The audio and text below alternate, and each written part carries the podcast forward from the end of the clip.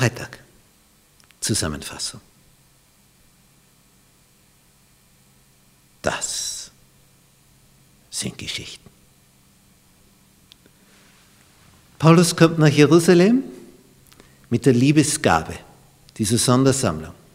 Überall in den heidenchristlichen Gemeinden hat er für die judenchristliche Gemeinde in Jerusalem gesammelt. Und als er diese Riesensumme bringt, meint er, das wird ja jetzt genügen, dass endlich die Vorurteile ausgerottet sind, weil ich dort nicht unter den Griechen die Beschneidung predige.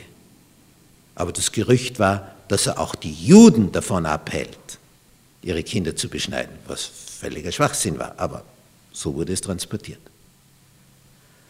Und Paulus muss feststellen, dass die leitenden Brüder sich nicht auf seine Seite stellen, sondern auch noch Druck machen und zu ihm sagen, schau, erfülle das Gelübde mit diesen vier Nazireern, bezahle den Friseur für sie, bezahle die Reinigungskosten im Tempel. Und, und, und, und, und. Macht das alles, geh in den Tempel, macht die Zeremonien, die rituellen Reinigungen, damit die Juden das heißt, die Judenchristen, die aus den Pharisäern kommen, sehen, dass du eher ein waschechter Jude bist.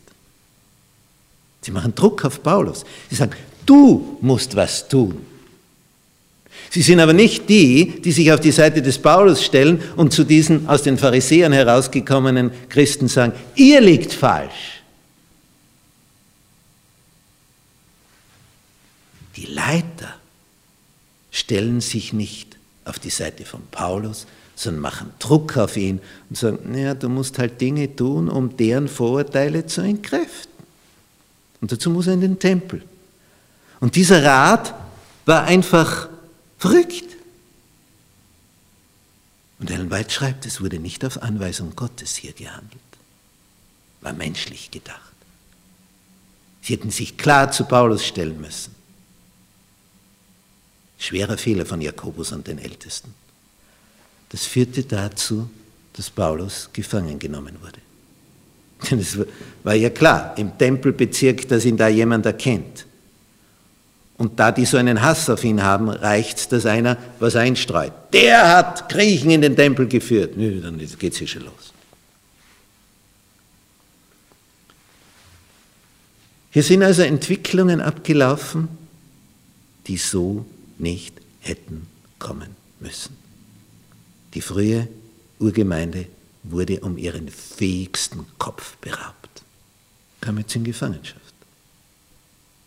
Der, der der erfolgreichste Missionar gewesen war. Interessant ist jetzt in dem Folgenden, die Juden wollen ihn umbringen und die Römer wollen ihn schützen. Wenn man sich das überlegt. Die Juden wollen den Juden Paulus töten und die Römer schützen den Juden Paulus, weil er römischer Bürger ist. Da gibt es ordentliche Gerichtsverfahren, das wird einmal alles genau angehört und als dieser Kommandant, der römische, Paulus vor den Hohen Rat bringen lässt, um herauszufinden, wo ist da das Problem. Der blickt da nicht durch, denkt sich, wieso sind die so wild auf ihn? Er kann das nicht nachvollziehen verständlicherweise als Römer. Und darum will er da herausfinden, wenn, vom, wenn Paulus vom Hohen Rat ist, das ist ja das, das höchste Gremium, da sitzen ja die gebildetsten Juden, da wird er, wird er ja irgendwas erfahren.